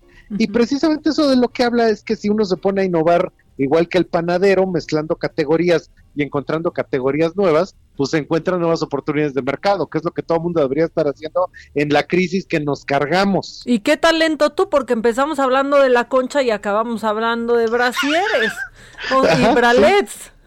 Pues es que básicamente así es como de repente se surgen las ideas de las tendencias, que uno ve eh, una respuesta en una industria que aparentemente no estaba relacionada, pero ahí está la idea de innovación. Y está padrísimo, porque aparte no es solo que lo esté usando una generación, Ajá. es que se extendió. Sí, y de hecho, en eso que se extendió, también uno pensaría, ay, bueno, es que el- la consumidora de mayor edad, pues nunca va a cambiar, ¿no? Arriba de la generación X y los boomers, pues nunca van a cambiar el tipo de brasier que usa. Claro que sí, porque en cuanto descubren algo más cómodo, dan el salto. Y pues así ha sido siempre, porque ya en la intimidad, lo que queremos junto al cuerpo, pues eso se transforma. Y eso también pues está apareciendo en un montón de tallas más adaptadas al mercado mexicano, pues porque resulta que aquí en México casi que la talla normal son las tallas extra y la talla rara es la talla chica. Híjole. Hoy tú debes de, de tener ese dato, porque que sí en, en las ofertas, por ejemplo, ¿qué se acaba más rápido? ¿Qué talla se acaba más rápido? Pues es que eso, por ejemplo, pasa lo mismo que en calzado. Las primeras que se van a acabar son las más comunes. Entonces resulta que las tallas grandes se van a acabar más pronto y lo que es chiquitito y Sí. lo que es grandotote, eso se queda. Y hay una ejemplo, basada y puro ajá, 24 y 20. así. Ajá, porque es- quedan las extremosas. Y más aquí en México que pues más bien, este, pues por ejemplo, pues nadie tiene ni el pie tan grande, ¿no? O sea, como que todo el mundo se va con cierto tipo de pie promedio o con cierto tipo de silueta que es mucho más promediada. Pero aún así, el camino en el 2021 es la innovación. Ya ves que ahora que se va Best Buy, pues eso también va a hacer que ahora ya nada más compremos en Fayuca, pero de la misma manera tengamos que encontrar cómo innovar a partir de nuestras eh, rosconchas, de nuestras donchas y de nuestras conchas con churro. Hijo, sí es cierto. Oye, Gus, y ya aprovechando que te tengo acá, porque pues yo creo que quizás tú sepas de esto, es que pues también se tendrá que innovar, por ejemplo, con el Black Friday, ¿no? El jueves en Estados Unidos es acción de gracias y el viernes es el Black Friday, que es cuando estas tiendas pues se llama así porque quedan en números negros y la gente abarrota las tiendas y son ofertas grandísimas y debe de haber algún plan con la pandemia encima, ¿no? Pues eh, en México lo que pasó es que de hecho desde el hot sale y lo que nos acaba de pasar con el buen fin, que ya ves que es como nuestro pre-Black Friday, entonces sí subieron los volúmenes de venta, pero más que nada porque pusieron ofertones y ahorita la gente está como muy cauta, se cayó la confianza del consumidor, todavía no se recupera, según la ANTAD, que es la Asociación Nacional de Tiendas de Autoservicio Departamentales, este cayó 25 puntos en mayo, ¿eh? Y de hecho apenas ahorita está llegando a cero. O sea, todavía no estamos en números positivos, seguimos en cero. Pero lo que está sucediendo es que la gente está siendo muy cauta para comprar. Resulta que la, esto se espera que tengamos un nuevo punto de reactivación hasta las ventas de diciembre, que pues si está lleno de ofertas, pues seguramente funcionará. Pero como todo mundo estamos con el Jesús en la boca, de que nos vamos a ir a, pues este, a semáforo, semáforo rojo. yo- ya no se dice rojo, sino se dice naranja con pintas, ¿verdad? Sí. Porque nada más le están buscando tonos al naranja, pues eso también va a incidir muchísimo en qué compra y qué vende la gente, ¿no? Este, pues ojalá se reactive, porque va a ser la única manera de recuperar los 14 millones de empleos perdidos. Pues y algo que siempre es una esperanza es que todo el mundo dice, ay, se iba a acabar el consumo con el COVID. No, por fortuna no se acabó, ¿eh? Porque si se acaba, a ver de qué vivimos. No se acaba, parece que no se acaba con, con nada. Ojalá. Oye, Cruz, muchas gracias. ¿Dónde te seguimos todos? Ay, por favor, entrendo.mx en todas nuestras redes. Les recuerdo, bajen el reporte de belleza que publicamos desde hace como 15 días y pues todo el tiempo vamos a estar publicando ahorita reportes porque estamos viendo qué va a pasar en el 2021. Perfecto, pues estamos pendientísimos, Gus. Muchas, muchas gracias. Nos escuchamos la próxima semana ya, pues Ya no nos Bueno. vimos, yo creo que todo este año, pero el 2021 no. nos vemos, seguro. Espero que sí, ya levántenme el castigo. Te mando un abrazo grande. Abrazos de regreso, Gus. Adiós, Maquita. Bye. Bye. Bueno, pues ahí está. Sí, es todo un todo un tema, ¿eh? Lo que va a pasar con el Black Friday en Estados Unidos. Si nos están escuchando nuestro amigo de New Jersey y todos los que nos escuchan en Estados Unidos, díganos, díganos, por favor, eh, qué es lo que lo que van a hacer. Hay tiendas que de plano no van a abrir y anunciaron que todo se va por, por internet. El desfile del Black Friday, por ejemplo, este desfile emblemático ya de, de Macy's, pues será televisado, no será en las calles de la ciudad de Nueva York. Entonces, bueno, pues muchos ajustes que hacer para este Black Friday. Hola Maca, ese comentario era la voz del comediante Daniel Sosa. No, no era Daniel Sosa, no. Trendo.mx porque nos están, nos están preguntando aquí. eh, y bueno, la gente sigue muy enojada que no vive con, con mil pesos. Maca, buen día, mil, eso es lo que ganamos en Hidalgo. Me enfermé la semana pasada y el doc dijo que estaba desnutrida, que coma y que coma, pero ¿cómo, cómo? Si con mil pesos no me alcanza. Híjole, bueno, pues así, así las cosas. Pregúntenle, pregúntenle a este señor veracruzano que dónde compra él sus cosas para ir, ¿no? Eh, bueno, pero es martes y tenemos, tenemos ya listos a nuestros abogados, ya están listos y en la línea. ¿Qué hacemos? ¿Cómo estás? Hola Maca, ¿bien y tú? Ay, pues bien, aquí haciendo cuentas, pues para ver con qué comemos en un mes con mil pesos. A mí me impacta esa falta de sensibilidad de las personas, ¿no? O sea, porque dices, ya ni en dónde. Y te oí hace rato hasta hablando, bueno, sin proteína animal, con proteína animal, ¿cómo le hacemos? Pero nada más no sale. O sea, pero es que no da al piste, te lo juro. Me acordé del clásico. ¿Quién fue? César Nava, ¿no? El que dijo que con ocho mil pesos vivía una familia de clase media pagando colegiaturas en escuelas privadas. Claro. O sea, siempre hay alguien que, que siempre hay alguien que se le ocurre salir con alguna brillante idea. De O sea, estas. ¿qué comen y en qué escuelas? ¿Con qué escuela privada la armas? Perdón, pero, o sea...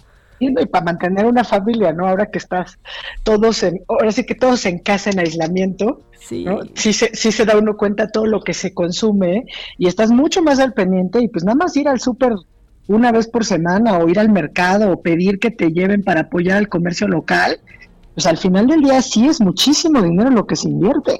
No, de verdad, o sea, yo sí me he dado cuenta, mira, de lo que consumimos, de la basura que generamos. También creo que de eso nos hemos dado cuenta muchos de los que pasamos pues ahora más tiempo en, en casa. Es muy impresionante, pero, pero bueno, Claudia, tú danos- nos vas a dar alegría. ¿Qué- ¿De qué quieres platicar hoy? Porque hay muchas cosas que, que pasaron, ¿no?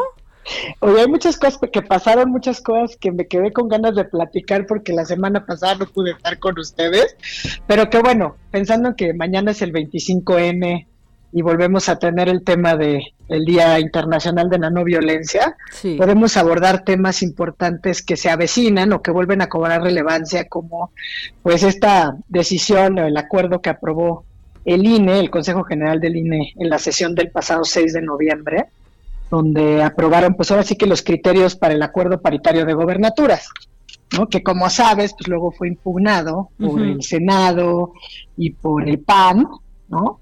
Y bueno, pues está próximo a resolverse por el tribunal. Por eso quisiera pensar que es una que será en pro- eh, una noticia feliz, porque bueno, la última palabra pues la tendrá el Tribunal Electoral del Poder Judicial Federal, ¿no? Que van a ser justamente quienes revisen este acuerdo del INE.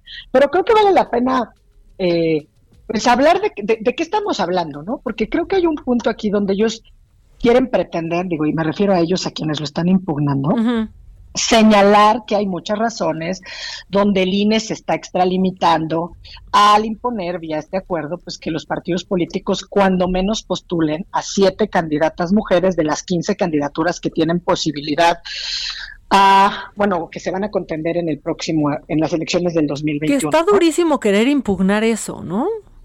Exacto, es que justo ese es mi punto y te voy a decir por varias razones. Tú como bien lo dices, o sea, la, la tuya es claramente, pues nada más es de sensibilidad política, de darnos cuenta lo que se ha dicho, o sea, si la mujer tiene el derecho al voto desde hace 67 años, es decir, la posibilidad de ser electa para un cargo como estos, para ser gobernadora, solamente en siete ocasiones ha habido, se han electo gobernadoras. y ha habido dos más que han llegado por la vía de la suplencia. Es decir, de el 90, el 2% de las gubernaturas lo han ocupado las mujeres en estos 67 años. Y eso claramente habla pues del poco compromiso que existe desde los propios partidos políticos. Pero ¿sabes cuál es la razón que a mí me parece que es demoledora y que ojalá que el tribunal la, la analice? Es que con independencia de lo que nos vengan a decir los legisladores respecto a la reserva de ley o a si me toca a mí porque yo soy el legislativo y yo debo hacer las leyes, es que se les olvida lo que aprueban. Y esta reforma que también nosotros hemos platicado en este espacio, que se dio en mayo del 2009, que establece la paridad en todo, ¿te acuerdas que en su momento pues dijimos énfasis en que todo era más o menos, porque Sí. ahí viene la reforma al judicial que estaba pendiente, ¿no? Pero se refiere a la renovación de los poderes legislativo y ejecutivo. ¿Ok? Entonces es súper importante porque este es el ejecutivo, son los ejecutivos locales, 15 ejecutivos locales. Pero la otra cosa que no están viendo es que en el propio artículo 41 constitucional, que es el que justamente está previendo esta paridad en todo, lo que establece la constitución clara y tajantemente, es decir, es un derecho fundamental, es que los partidos políticos en la postulación de sus candidaturas observarán el principio de paridad de género.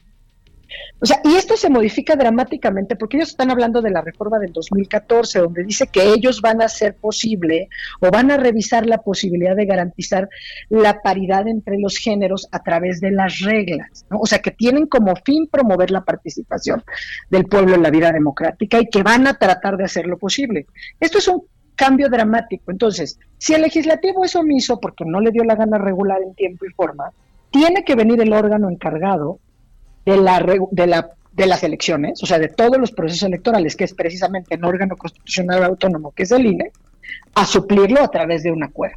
Entonces, nada de que se están yendo ni de que se están extralimitando. Por supuesto que el INE tiene facultades y contrario a lo que están diciendo de que al emitir estos lineamientos están restringiendo los derechos de los hombres, que ya en sí mismo suena bastante ridículo, Claro. lo que están haciendo es precisamente tutelar de manera efectiva y hacer exigible los derechos que están consagrados en el artículo 41 para que las mujeres tengan acceso a las candidaturas de manera paritaria, tanto en el legislativo como en el ejecutivo. Esperemos que pronto se autorice, pues obviamente que esto pase también en el judicial. Y por eso te decía, ojalá que el INE, el Tribunal Electoral, que habían dicho que en principio se veía no esta semana porque traen muchos asuntos de los soples y de otras cosas, que tal vez lo vean hasta la próxima semana. Yo esperaría que estén del lado correcto de la historia y que se confirme pues la validez del acuerdo. Ojalá que sí y que no nos sorprendan, porque luego nos salen con sorpresas. Y te digo, yo digo ojalá que sí, porque la verdad es que también hemos en ocasiones contrastado nosotras aquí cómo el poder electoral, eh, el poder judicial a través del tribunal electoral sí ha logrado transformar la realidad del acceso de las mujeres a la, a la vida política, ¿no? Al acceso a los puestos de elección popular, digamos que a punta de sentencias, ¿no? O sea, es decir, todo lo que se ha luego legislado, desde la- esta reforma en paridad, la reforma de 2014, las acciones afirmativas, o sea, todo se ha ido resolviendo muchas veces a punta de sentencias, porque bueno, a lo mejor ah, venimos de, se establecen las cuotas, ¿no? 30, 70, como estaba la fórmula originaria, y siempre encontraban la manera de darle vuelta. Entonces era el tribunal quien venía a enmendar la plana. Yo quiero suponer que vamos a seguir en esa línea y que el tribunal electoral estará de acuerdo en sentir que aquí no es una cuestión graciosa. O sea, aquí existe un mandato constitucional, un derecho fundamental que tiene que ser tutelado. Y eso es lo que establece la Constitución.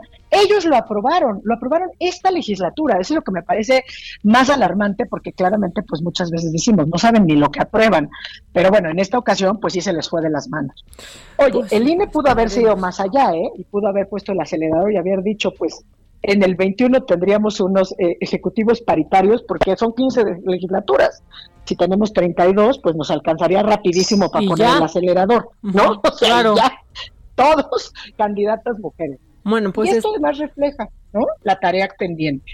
Esperemos a ver el martes si ya hay noticias y si no, pues próximamente, mi querida Maca. Sí, a ver si ya el martes que, que estemos contigo, pues ya podemos eh, decir algo. Se nos está yendo el tiempo y yo te quería preguntar sobre el tema de Rosario Robles, ¿cómo lo ves? Pues mira, la verdad es que cada vez las cosas se ponen más complicadas y bueno, pues por lo visto ahora sí que aguantó y aguantó en cualquier pacto que haya tenido y pues este anuncio de acogerse al, criterio de oportunidad, pues sin duda será la bomba que venga, pues creo que en próximos días, ¿no? Eh, como decían hace un rato, pues ¿qué, ¿qué, sigue? Pues a quiénes pueden buscar después de esto, pues solamente al expresidente Peña Nieto y sin duda pues a Luis Vergaray y algún otro funcionario de ese nivel. Ahora, ojalá que también, pues hemos visto que también los criterios no han sido, eh, digamos, justos o cuando menos equitativos en el Exacto, porque falta a eso, Lozoya ¿no? y a Rosario Robles. Exacto, falta que digan, falta que oye, Rosario ¿no? Robles no, no es Ajá. oportunidad, pero en el caso de Lozoya sí. Como hemos visto que ya ha sucedido. Sí, esa es la ¿no? duda Pero, que yo pues, sí. tenía. Falta que se acepte, ¿no? Exacto, falta que se acepte porque pues se tiene que valorar si de conformidad se, se surten los requisitos, ¿no? Este, pues, seguramente será lo que veremos en próximas horas, si no es que en próximos días. Telenovelón, ¿eh? Telenovelona, sí, querida Maca. Pues ya estás, Clau. Bueno, pues para el martes se nos queda, pues, pues nos quedamos como en puntos suspensivos, porque seguro ya tendremos carnita para estos dos temas. Así es, tendremos carnita y esperemos que eh, las marchas eh, que se den el día de mañana, tanto las virtuales como las presenciales a las que están convocadas, tanto aquí en la Ciudad de México como en el interior de la República, pues el gobierno y los gobiernos locales no hagan lo que han venido haciendo últimamente, que son reprimir las manifestaciones, excederse en el uso de la fuerza pública y que cumplan con todos los protocolos y que garanticen la seguridad de quienes en ejercicio de sus derechos acudan a manifestarse pacíficamente. Oye, ojalá que sí. Pero bueno, Clau, nos escuchamos el próximo martes. Un abrazo, Maca. Saludos a todos. Igualmente para ti. Oigan, y mañana, ya se nos está acabando el tiempo, pero mañana yo les quiero decir que me habló Jorge D'Alessio de Matute para enseñarme el disco que están preparando de Navidad. Es- ellos van a salvar la Navidad. No saben el disco que hicieron, lo vamos a escuchar. Y yo creo que voy a ser muy feliz a Adela y a todos ustedes por escucharlo. Se nos fue el tiempo ya, ¿verdad? Parecería, parecía imposible cuando eran las 10 de la mañana, pero llegamos al final. Nos escuchamos mañana con Adela Micha y conmigo. Hasta luego.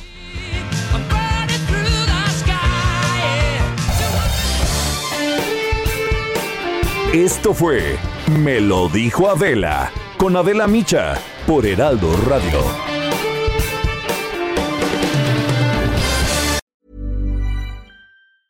Hey, it's Paige DeSorbo from Giggly Squad. High quality fashion without the price tag. Say hello to Quince.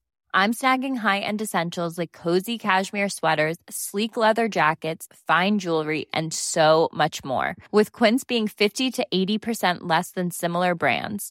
And they partner with factories that prioritize safe, ethical, and responsible manufacturing. I love that. Luxury quality within reach. Go to quince.com slash style to get free shipping and 365 day returns on your next order.